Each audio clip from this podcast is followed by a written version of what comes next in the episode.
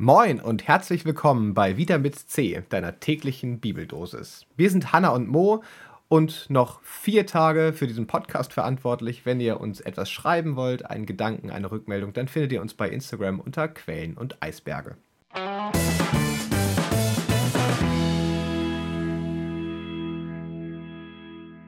Deine tägliche Bibeldosis steht heute in Psalm 103, die Verse 2 und 3.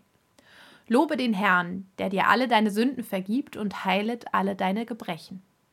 Und dazu aus dem ersten Johannesbrief, Kapitel 4, Vers 10, darin besteht die Liebe, nicht, dass wir Gott geliebt haben, sondern dass er uns geliebt hat und gesandt hat seinen Sohn zur Versöhnung für unsere Sünden. Also beim alttestamentlichen Vers, lobe den Herrn, der dir alle deine Sünden vergibt, da kommt man ja schnell auf den Gedanken, kann ich jetzt einfach so durch mein Leben gehen und den ganzen Tag fröhlich sündigen, wie ich möchte. Und am Ende ist es egal. Oder also wie soll ich mir das vorstellen? Das wäre so die erste Frage, die mir hochkommt. Ja, ich finde das Bild von der Heilung ganz stark, was dann im zweiten Teil des Verses kommt. Er heilet alle deine Gebrechen.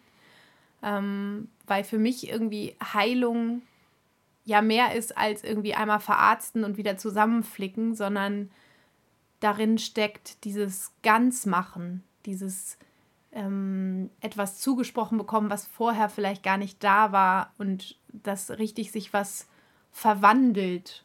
Ähm, und genau, das ist nicht einfach nur ein, ein Rausstreichen, Schwamm drüber, so, sondern etwas, was mich ganz macht und dann irgendwie auch befähigt und instand setzt. Und ähm, ja, auch hier wieder dieses Bild von, er heilt alle deine Gebrechen, ne? also etwas, was aufrichtet, was wieder in die Welt rausgehen lässt.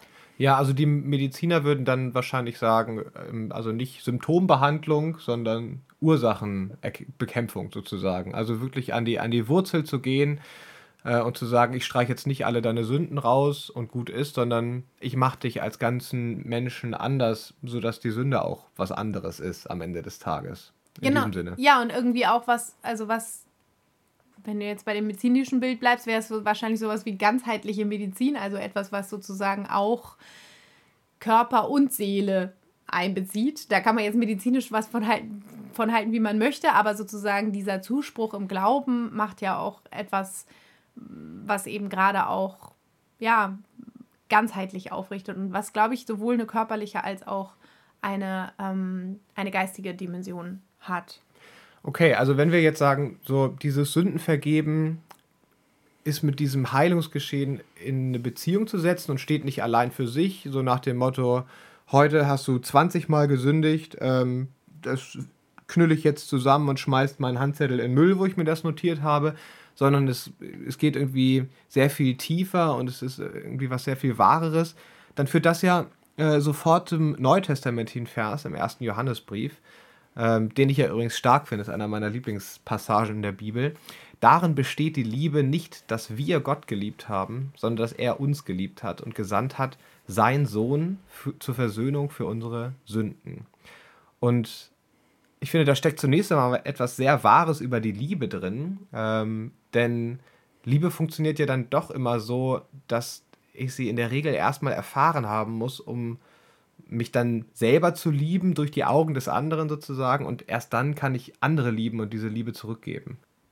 Ja, das wäre, glaube ich, auch der Punkt, den ich jetzt gesagt hatte, was zu dem Teil davor passt. Ne? Also Liebe ist das, was, was ganzheitlich verwandelt und was ich erfahren haben muss, um es in die Welt raustragen zu können. Also ich kann mir nicht einfach vornehmen, jemanden zu lieben. Ich kann nicht einfach mir vornehmen, jetzt mache ich alles besser, von, von nun an werde ich ganz anders oder so, sondern ähm, das, das wandelt sich in mir, indem ich das erfahre und indem mir Menschen begegnen, indem mir Gott begegnet, indem ich ähm, berührt werde, verwandelt werde, ganz gemacht werde, heil gemacht werde. Also man kann ja ganz alltäglich anfangen. Also wir beide als Ehepaar, wir sind ja auch ähm, verliebt, würde ich mal sagen. Ähm, und auch da, ja gut, jetzt also meine Frau nickt.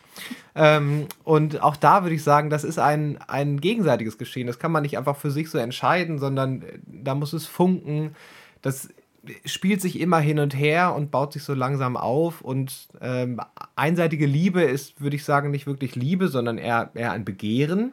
Und Liebe im Gegensatz dazu ist was, das, das passiert eben im Miteinander, im Zwischen und fängt nicht bei mir an, sondern beim anderen.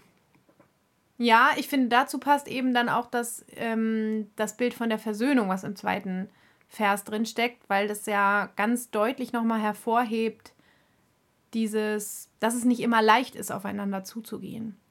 Also der Witz ist ja gerade dieses, er hat uns zuerst geliebt und das heißt aber eben, er hat uns trotzdem geliebt. Also trotz aller Fehler, trotz aller Ungerechtigkeit in der Welt, trotz all unserer dunklen Ecken im Herzen, ähm, das ist ein trotzdem und er geht den ersten Schritt und das bedeutet für mich irgendwie Versöhnung. Also man kennt das ja wenn man sich streitet, dieses, wie schwer einem das fallen kann, den ersten Schritt zu machen und zu sagen, ähm, es tut mir leid, da habe ich vielleicht so und so oder wollen wir uns nicht wieder vertragen oder lass uns doch hm oder so.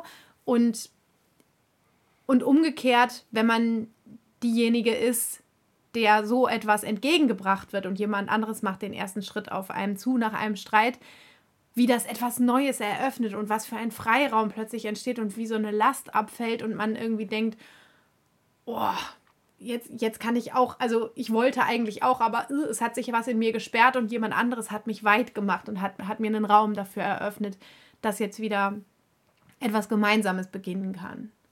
Ja, ähm, also das ist ja jetzt so dieser, dieser Liebesgedanke nochmal also mit diesem Liebesgedanken auf die, auf die Sünde geschaut und auf dieses Sündenvergebene. Und also ich kann da total dran anknüpfen an dem, was du sagst, weil also das mit der Vergebung, das ist ja äußerst unwahrscheinlich, auch im Zwischenmenschlichen. Also die Handlungslogik wäre ja in der Regel, äh, wir haben uns gestritten und ich warte jetzt, bis du den ersten Schritt machst, aber ich bewege mich hier keinen Zentimeter, weil ich recht habe und ich möchte das auch durchsetzen. So, das ist ja das, was man kennt. Und wenn jemand dann tatsächlich den ersten Schritt geht, dann ist das was total Unwahrscheinliches. Und ich finde, das lässt sich eigentlich ganz gut auf Weihnachten übertragen, weil Weihnachten ist eine Geburtsszene. Eine total unwahrscheinliche Anfangsszene, mit der irgendwie niemand rechnet. Deshalb, also sprechen wir auch davon, dass die Geburt ein, ein Wunder ist, weil das was unwahrscheinlich, was Neues ist. Und es gibt tatsächlich eine, eine Philosophin, Hannah Arendt, die ähm, die ja auch von der menschlichen Fähigkeit der Natalität spricht, der Gebürtlichkeit. Und sagt eben, ja, wir Menschen, wir können was ganz Besonderes, denn wir können gegen jede Logik neu anfangen, gebären, so wie Maria an Weihnachten. Ja, das finde ich ein total starkes Bild und ähm, ich finde, da ist ja irgendwie diese Pointe bei der Versöhnung mit dem Neuanfang auch immer die Frage, mh, mm, wer macht denn das? Wer ist sozusagen hier der Gebärende? Und das ist eben. Jetzt zwischen uns und Gott, meinst du? Zwischen, genau, bei, mhm. zwischen uns und Gott. Also, mh, mm, weil man könnte ja klassischerweise dieses Bild aufbringen, dass man eben sagt, okay, ähm, wir müssen Gott versöhnen. Also wir sind diejenigen, die sagen müssen, wir müssen besser werden, wir müssen ähm, so und, und damit irgendwann das Himmelreich auf uns wartet, so ungefähr. Und der Spieß ist aber eben genau umgedreht also es ist nicht, nicht wir versöhnen Gott, der wütend auf uns ist sozusagen, sondern Gott versöhnt uns. Er macht uns freundlich, er macht uns weich, er öffnet uns die Herzen, indem er als kleines Kind, könnte man dann jetzt sagen, an Weihnachten kommt. Äh, will er uns anrühren, will er uns versöhnen. Und er ist derjenige, der auf uns zugeht. Er ist derjenige, der den ersten Schritt macht. Und wir sind erstmal die, die beschenkt werden und denen sich etwas denen sich etwas Neues eröffnet und die, die hineingenommen werden in dieses Geschehen. Ja, darin besteht die Liebe. Nicht, dass wir Gott geliebt haben, sondern dass er uns geliebt hat und gesandt hat, seinen Sohn zur Versöhnung für unsere Sünden. Und um nochmal in die Weihnachtsgeschichte einzutauchen, also das Tolle an dieser Erzählung ist ja, und das kann man darauf auch übertragen, also die kommen dahin nach Bethlehem und das ist ja die Heimatstadt von Josef, also dem, dem Vater von Jesus. Und eigentlich müsste der ja da Leute kennen. Also der müsste da Familie haben, der müsste da noch vorne von früher haben und so weiter und so fort. Und trotzdem weisen ihn alle ab. Und ähm, so ist es vielleicht auch mit uns, wenn wir irgendwie verhärtet sind und stur sind und auf unserer Position bleiben. Also wir weisen diese, diese Liebe Gottes vielleicht auch erstmal ab, weil wir damit gar nicht umgehen können. Und der Witz an der Weihnachtsgeschichte ist, die suchen, sich, die suchen sich dann halt einen Stall. Und äh, Jesus kommt trotzdem zur Welt, auch wenn er überall abgewiesen wird. Und so ist es auch mit der Liebe Gottes. Die sucht sich ihren Weg in unsere Herzen, auch wenn wir sie abweisen und sündig sind, was auch immer das nun im Detail bedeuten mag. Äh, aber Gott kommt trotzdem und liebt uns zuerst. Und wenn er uns zuerst liebt, dann, dann ändert er was in uns, dann heilt er uns. Das ist der Gedanke vom Anfang, dass wir dann nicht zerbrochen sind, sondern ganz werden und auf einmal können wir selber auch lieben. Ja, das ist Weihnachten vielleicht. Oder ein Aspekt von Weihnachten. Bis dahin, bis, nächste, bis zur nächsten Folge, bis morgen. Ja, bis dahin. Tschüss.